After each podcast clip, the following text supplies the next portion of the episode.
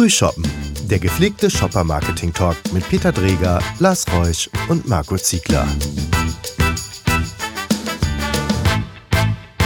Herzlich willkommen zu unserem heutigen Thema.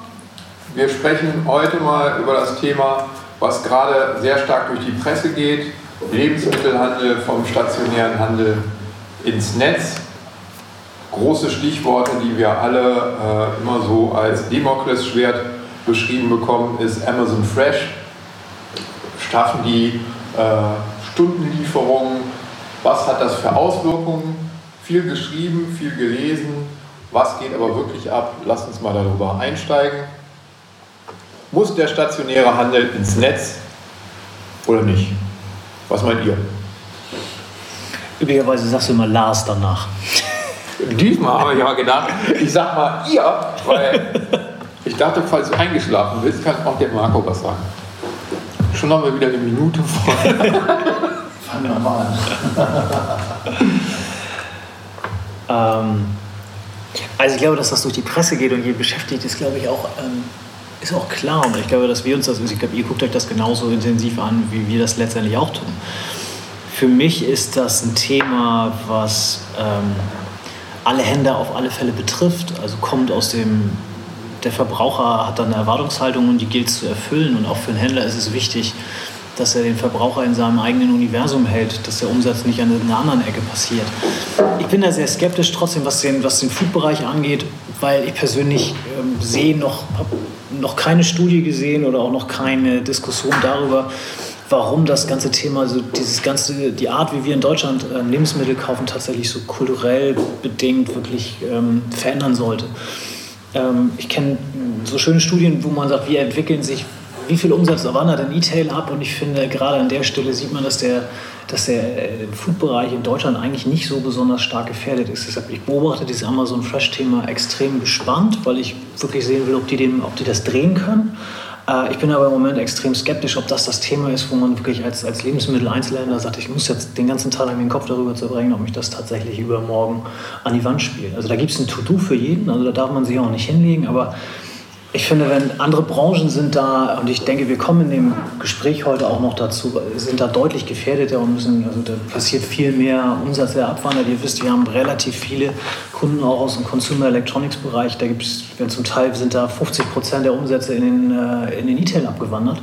Ähm, das ist ein Thema, was für die Industrie massiv das Leben verändert, was für die Händler das Leben massiv verändert. Also das ist ein Thema, wo ich sage, so, da, da ist wirklich was passiert, dass Amazon Fresh jetzt nach Berlin kommt, ist im Vergleich zu der Veränderung, die dahinter wahrscheinlich stattfindet, aus meiner Sicht ein riesen PR-Thema. Ja. Aber ich bin erstmal nochmal so sehr entspannt darüber zu gucken, wie die das tatsächlich äh, gedreht bekommen. Also ich, ich finde es grundsätzlich, äh, also ich sehe es so wie du, eine absolut spannende Entwicklung. Frage ist eher, das soll jetzt kein philosophischer Ansatz werden, sondern auch eher die, Sinnhaftigkeit da drin. Also ich ähm, sicherlich, äh, wenn man sich überlegt, wo wir herkommen mit Zalando, äh, Ebay etc., ähm, wenn man überlegt, dass, äh, dass äh, die, die, äh, die Logistikkonzerne oder die, die Dienstleister, die halt das anbieten, ich glaube auf einen Schlag 50.000 neue Fahrer in Deutschland einstellen könnten. Und auch da denkst du dann wieder, was bedeutet das dann nachher, wenn erstmal das Auto alleine fährt. Ähm, das ist natürlich ein riesengroßes äh, Thema. Ich, ich finde, wie du es schon gesagt hast, kulturell, ich glaube, der Deutsche geht gerne in den Supermarkt. Ich, ich für meinen Teil eigentlich auch, wenn ich mal die Zeit habe und finde es eigentlich spannend, das zu sehen, diese Produkte mir anzuschauen. Ähm, aber ich ich, ich weiß nicht, also Lebensmittel online bestellen, da tue ich, habe ich noch nie gemacht, tue ich mir echt ziemlich schwer mit und ähm, sehe da auch für mich selber keinen Wert drin. Ich habe da, eher, hab da eher persönlich, also persönlich gesehen, habe ich da eher ein riesengroßes Nachhaltigkeitsproblem mit. Aber dass sich das so entwickelt und ich glaube, dass man das auch wieder ausprobieren muss. Ich meine, Rewe tut es ja schon lange, mittlerweile, ich glaube, sind die mittlerweile im fünften oder vierten Jahr. Und äh, von daher glaube ich einfach, dass. Äh, dass wir mal äh, das weiterhin beobachten müssen. Aber ich, ich, persönlich halte halt nicht viel davon, Lebensmittel nach Hause zu lassen, bin ich ganz ehrlich. Vielleicht auch eine andere Zielgruppe. Peter, ja, bestellst du online? Ja, ich bestelle viel online. Ähm, ich habe auch schon mal Lebensmittel online bestellt. Ich habe auch schon Wein online bestellt, wobei Wein ich da das Gefühl, wobei ich da immer ein schlechtes Gewissen bekomme äh, aufgrund des riesen Verpackungsmülls. Ja, absolut. Äh, aber ähm, deswegen glaube ich, es muss ja nicht unbedingt immer eine Lösung sein, wo es nur um das Thema Versender und ähnliches gibt geht. Es kann ja auch so äh, Click- und Collect-Lösungen geben. Ja, ich glaube, dass, die, dass diese Lösungen durchaus möglicherweise im deutschen Markt eine große Rolle spielen werden. Wenn ich jetzt nach Frankreich blicke, ja. da gibt es keinen großen äh, Lebensmittelanbieter mehr, der nicht eine Station hat, wo man einfach eben schnell hinfährt und sich seine Sachen in den Kofferraum stellen lässt. Das ist ja auch eine Möglichkeit. Ähm, da brauche ich theoretisch im Internet noch nicht mal eine Bezahlfunktion anzubieten. Selbst das könnte ich mit dem Abholen verbinden. Also da wird es auch andere Möglichkeiten geben, als wir sie uns heute vielleicht äh, vorstellen können und viele Zwischenstufen, die einfach auf Kundenbedürfnissen basieren. Denn äh, ich glaube, wir drei hier am Tisch, äh, auch wenn wir drei vielleicht mal gerne in den Lebensmittelhandel gehen und mal gucken, was haben unsere Kunden da wieder gerade verbrochen und was finden wir da, was für neue interessante Lösungen vom Wettbewerb gehen. Wir sind nicht die typische Zielgruppe, wir sind nicht die äh, Familienverantwortliche, ähm, die jede Woche diesen äh, gottverdammten Einkauf machen muss und die nur schnell rein will in den Laden und nur schnell wieder raus und äh, 80 Prozent des Einkaufs ihr gar kein Vergnügen bereiten. So, deswegen muss ich auch nochmal unterscheiden zwischen den Produkten. Es gibt Produkte, wo die Frische eine Rolle spielen. Wenn ich jetzt Gemüse oder Fleisch oder Fisch oder sowas habe, ist das nochmal was anderes, als wenn ich Toilettenpapier und Waschmittel vielleicht kaufe. So, diese Facetten muss man reinnehmen. Deswegen finde ich diese Verallgemeinerung ein bisschen schwierig.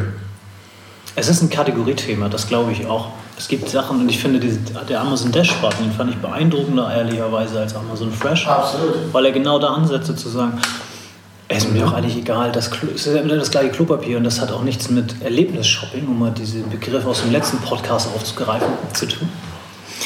Äh, dass ich einfach sage, ähm, ich glaube, dass alle Artikel, die in irgendeiner Form Commodity, wie man so neudeutsch sagt, die austauschbar sind, für, aus meinem Verständnis eigentlich auch im Grunde genommen mit Recht ins, ins, ins Netz wandern. Ja. Also äh, ja. guckt euch, also warum muss ich in dem Mediamarkt 40 USB-Sticks im Angebot haben? Also wenn man einen USB-Stick braucht, dann reicht einer. Und wenn ich sage, ich möchte jetzt aber einen rosanen mit einem Einhorn haben, dann kann ich mir den doch genauso gut online nach Hause liefern lassen. Dann sind wir auch ein bisschen wieder bei, nicht bei Click and Collect, aber dann sind wir bei, habe ich da gekauft, wird mir direkt nach Hause geschickt, weil haben wir gerade nicht da, müssen wir auch ehrlicherweise nicht da haben weil das macht, ähm, das macht auch für einen Händler eigentlich keinen Sinn, wertvolle Fläche mit Produkten vollzustellen, die man, äh, nur weil es die gibt. Also ich glaube, dass da an der Stelle für mich der, immer die Frage ist, was ist das für eine Kategorie und wie austauschbar ist die? Und Fisch, dem möchte ich in die Augen gucken. Ich möchte mein Obst möchte ich mal in der Hand gehabt haben. Da spielt, glaube ich, auch Nähe ein Thema. Ich möchte ja. das Gefühl haben, dass das der Apfel ist, der vom Bauer Meier kommt. Und ähm, nicht aus Australien. Deshalb, ich da ist, hast du vielleicht recht, Peter, zu sagen, man kann das nicht pauschal über einen Kamm scheren. Ist, glaube ich, an der Stelle schon mal ähm, glaube ich, ein ganz ja. wichtiges Thema. Es ist ein Kategoriethema, absolut. Also ich finde auch, wie du sagst, dieser, dieser Dash-Button von Amazon, als ich das erste Mal davon gelesen habe, fand ich es echt cool. Ähm, das ist wirklich, das ist echt eine super Erfindung. Und das Gleiche ist aber eigentlich, könntest du dir ja sagen, es gibt ein, es gibt ein Klopapier-Abo, weil du Klopapier so schon genannt hast. Ne? Also eigentlich da kannst du ja auch gehen, was, wo kannst du Automatismen eigentlich haben in Zukunft oder wirst du in Zukunft haben, die das automatisch liefern. Und, ähm, ich denke, das ist, ja der, das ist ja das Interessante. Es werden komplett neue Geschäftsmodelle entstehen, weswegen ich beispielsweise auch bedauere, dass dieser Emmas Enkel aus äh, Düsseldorf weg ist, der ja. ja mal ein ganz anderes Geschäftsmodell war, äh, wo auch diese Online-Offline-Verknüpfung auf eine ganz andere Art und Weise stattgefunden hat im Hinblick auf Amazon vielleicht nochmal den Dashboard-Button oder jetzt hier Alexa, das wird nochmal zu ganz neuen Dimensionen führen. Denn was ist das Wertvolle daran? Was ist daran auch ein Anknüpfungspunkt für den Amazon Fresh und weswegen ist der trotz aller deutscher Mentalität gegebenenfalls auch eine Bedrohung? Das ist einfach dieses wahnsinnige Kundenwissen, was ein Amazon über uns hat. Ja. Das, dürfen wir, das dürfen wir nicht unterschätzen. Und die können uns natürlich auf Basis dieses Wissens ein viel besseres Angebot machen als sonst.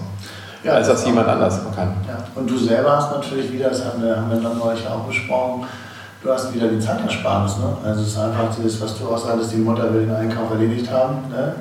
Ähm, das kostet halt Zeit und du, du sparst halt Zeit damit. Und das ist, glaube ich, heute der große Mehrwert dabei einfach. Ja, wobei komischerweise, ich, es gibt so viele Beispiele, wo ich sage, so, da wird doch die Rationalität auf, ausgehebelt beibringen. Also wir machen ja nur relativ viel Getränke. Also, dass der Getränkeabholmarkt um die Ecke mir meine Getränke in den vierten Stock schleppt. Gibt es so, seit 15 Jahren ja. oder länger? Keine Ahnung. Also, gibt es schon immer. Ja, wahrscheinlich gibt es das sogar schon immer.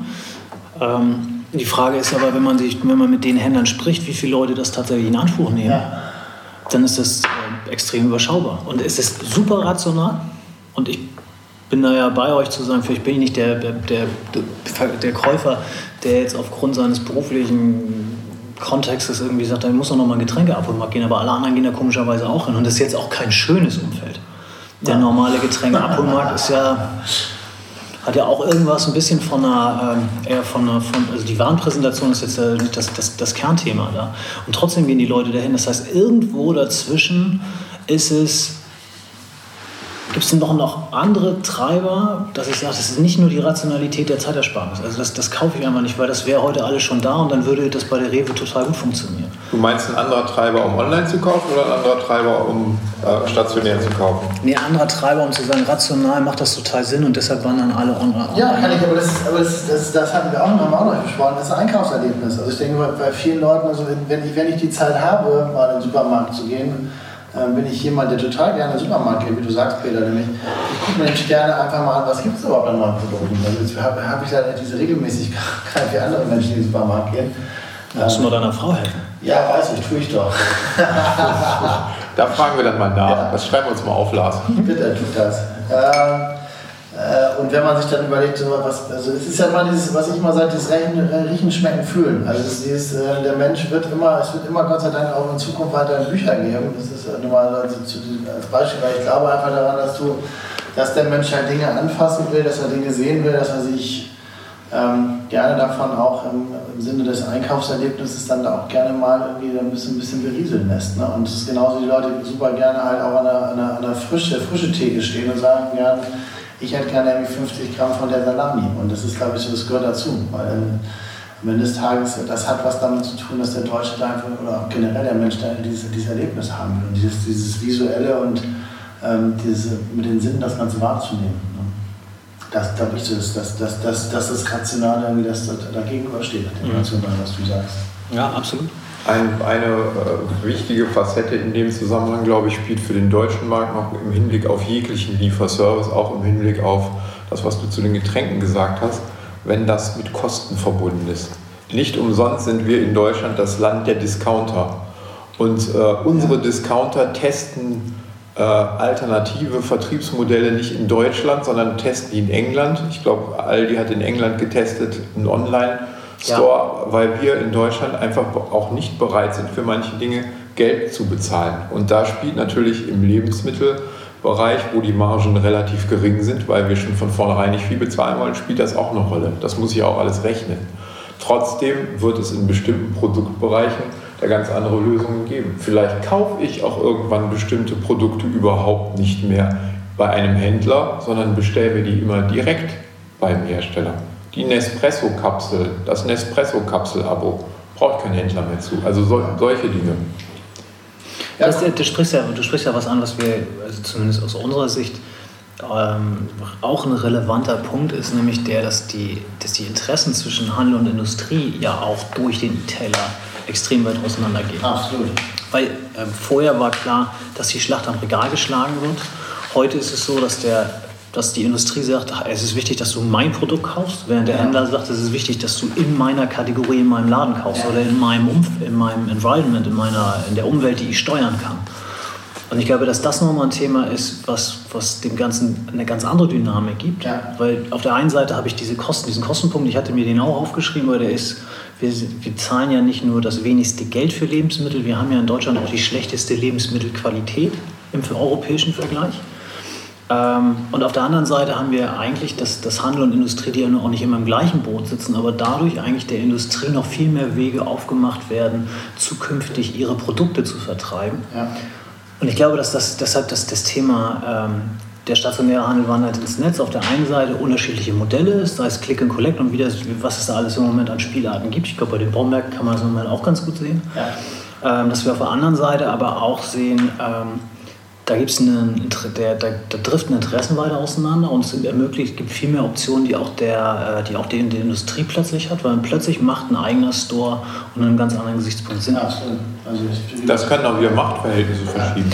Und gerade in einem Markt, wo es nicht darum geht, dass irgendwie zwei oder drei homöopathische Umsatzprozente abwandern, wie man das so ja. im Food-Bereich ja im Moment so prognostiziert, sondern also lass uns nochmal über CE ganz kurz reden. Da ist es tatsächlich so, dass da 30 Prozent und mehr Umsatz abgewandert sind und da verändert sich eine Diskussion schon zwischen Industrie und, und Händler und da ist die Motivation, einen eigenen Store zu eröffnen, plötzlich ganz einfach.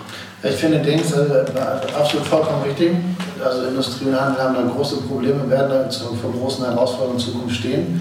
Weil wie du vollkommen richtig sagst, die Marke will nur, dass die gekauft wird und, und wo die gekauft wird, ist der Markt relativ schnuppe. Und äh, ich finde ein schönes Beispiel, von dem ich neulich gelesen habe, ist Adidas ähm, die halt wirklich massiv eigene Stores eröffnen, einfach, ähm, um dort dieses Erlebnis für ihre Marke auch zu kreieren. Das ist natürlich ein Lifestyle-Brand und Sport-Brand, was, was natürlich par excellence das Ganze natürlich auch bietet als Marke, aber ähm, wozu brauchst du dann noch, ähm, wozu brauchst du dann noch den Handel, den Sportfachhandel zum Beispiel? Also da ist die große Frage. Auf der einen Seite machen die viel im Netz. Also wenn ich mir angucke, meine, meine Turnschuhe bestelle ich zum Beispiel nur im Netz. Ich kenne meine Größe, ich kenne meine Marke ich weiß nicht, wann ich das letzte Mal äh, einen Sportschuh im Geschäft gekauft habe. Und ähm, ich glaube, das ist, das ist, es kommt wirklich auf das Produkt drauf an, auf die Kategorie. Ähm, ich glaube, im LEH ist es mit, da nochmal mit Food und Beverage was anderes, aber in Kategorien wie zum Beispiel CE oder auch äh, in Sportsbrands oder so ist es, glaube ich, völlig, völlig normal, dass, dass der Handel, das, das, das wird eine ganz normale Entwicklung sein, dass der Handel da schwächer werden wird in Zukunft. Es sei denn, es sei denn, er bietet ihr etwas an, was du eben online nicht bekommst und wo er dir die Vergleichsmöglichkeit bietet. Wenn ich in den Adidas Store gebe, habe ich nur Adidas. Genau. Wenn ich jetzt aber Laufschuhe suche und ich gehe zu einem Händler, der vermisst meine Füße und sagt, so, und zu deinem Fuß passt am besten Nike, Puma, ja, äh, Adidas. Laufanalyse macht. Dann habe ich einen Grund, dann habe ich wieder einen Mehrwert, weswegen ich in das Geschäft bekomme. Und selbst wenn da die Schuhe jetzt 5 Euro mehr kosten, ja. Habe ich aber da sicher nach 10 Kilometern keine Schmerzen, wohin ja. du mit deinen online bestellten Schüchen da die aber sehr hübsch sind. Die natürlich ja, Schmerzen bekommen wirst, aber so viel läufst du ja auch nicht. Nee, also ich laufe ja nicht. Erstens ist es erst richtig, Peter, du ja auch nicht. Du fährst ja noch Fahrrad, aber das ist eine andere Geschichte. Ähm, meine Füße sind vermessen. Das ist gut. Also meine, meine, meine auch, weil ich weiß, wie groß sie sind, aber eine andere Geschichte. Ähm, ich ja, sehe ich auch so. Also, du, musst halt, du musst halt Mehrwert wieder bieten und du musst halt den, du musst ganz klar sagen, okay, was what's in for me einfach für den Verbraucher. Und wenn ich dann aber sage, dann finde ich aber, es ist auch wieder, wäre es für mich ein sehr spezieller Laufladen, ja, oder ein, ein, ein, ein stationärer Handel, der sich da darauf spezialisiert ist, weil ich, ich weiß nicht, inwiefern ein normaler Sporthandelsbetrieb, dass ähm, Händler sowas, sowas macht und der wirklich alles anbietet. Also ja, Vergleich ja, das ist alles gut, aber wenn du, wenn du zum Beispiel ein sehr markentreuer Mensch bist, äh, du sagst, dann hast du dich einmal für das Brand entschieden, ähm, dann steht für dich gar nicht zur, zur Diskussion, ob du, warum du dann dir noch was anderes ausgucken solltest. Es sei denn, du kommst mit der Motivation rein, äh, über, über, über, der, über den Insight zu sagen, ich will, ich, will, ich, will, ich will laufen und dafür brauche ich einen Schuh, das ist mein Need. Und es ist nicht der Need zu sagen, ich brauche jetzt einen neuen Schuh von Adidas. Das sind ja zwei unterschiedliche genau. Zielgruppen. Das eine ist ein Fashion-Thema, Fashion also unterstelle ich dir jetzt. Mhm. Und das andere ist halt ein, ist ein Sportthema, also, da geht es um was anderes. Deshalb, ich weiß gar nicht, ob das so hundertprozentig immer übereinander liegen muss. Aber es ist ein schönes Beispiel zu sagen, ich kann mich über einen Mehrwert äh, dementsprechend ähm, differenzieren als, als stationärer Händler. Und die Frage ist ja wieder, wie verbinde ich das mit dem Netz? Und ich glaube, dass auch da dieses Thema ja schon so ist, dass ich mal auf meinen, mein, den vermessenen Fuß, und ich glaube, das ist das, was du auch vom, vom, vom Radfahren kennst, dass mein vermessener Fuß irgendwo erfasst ist, ja, dass ich von vornherein schon weiß, wenn ich mir zukünftig einen Schuh bestelle, dann legen die mein, die Daten meines Fußes mit dem Schuh übereinander und sagen, ob das eine gute Wahl ist oder nicht. Und ich kann mir den ganzen Wahnsinn, der hinten dran eigentlich hängt, sparen. Und ich glaube, dass das ein gutes Beispiel dafür ist. Es geht wieder wie immer darum, und ich glaube, das, das werden wir in einem Podcast auch so haben. Ähm, die Frage ist, was, mit, was der Mehrwert für den Shopper im Mittelpunkt und dann, ja. und bei dem Shopper ist ja egal, ob er gerade offline oder online unterwegs ist, der ist einfach gerade unterwegs und er hat ein Bedürfnis und äh, es geht einfach darum, dass wir das sauber bedienen und uns vielleicht auch weniger mit der Frage nach den Silos beschäftigen, sondern einfach akzeptieren, dass er sein Handy aus der Tasche holt, noch einen Preisvergleich macht und wir trotzdem eine Antwort darauf finden müssen, warum er jetzt in dem Store kauft. Und ich kenne keinen, der eine, oder wenige, die eine saubere Schuhberatung bekommen haben und dann hinterher gesagt haben, ich kaufe den Schuh woanders. Und im Zweifel macht mir der stationäre Händler dann auch noch ein gutes Angebot, damit ich den Ladenschuh bei ihm kaufe. Am Ende, am Ende des Tages ist es nichts anderes, als dass jeder Kanal, sei es online oder stationär, seine speziellen Stärken ausspielen muss und nicht versuchen sollte, halb wie der andere zu sein, sondern jeder muss seine Stärken voll und komplett ausspielen. Nur dann hat er auch eine Daseinsberechtigung und darauf muss er sich konzentrieren. Und ich denke, wir merken wieder, das ist ein Thema, was riesengroß ist, was wir auch nochmal auseinanderschneiden müssen. Und äh, vielleicht sollten wir uns beim nächsten Mal damit beschäftigen, was machen denn die Online-Player, kommen die jetzt auch an den POS? Was haltet ihr davon? Ja, das ist eine gute Idee. Das sollen wir machen. Gerne. Und dann auch gerne wieder äh, über meine Schuhe reden. Da freuen wir uns, Marco. Aber nächstes Mal andere Schuhe, bitte. Gerne. Die bunten. Tschüss. Tschüss. Vielen Dank.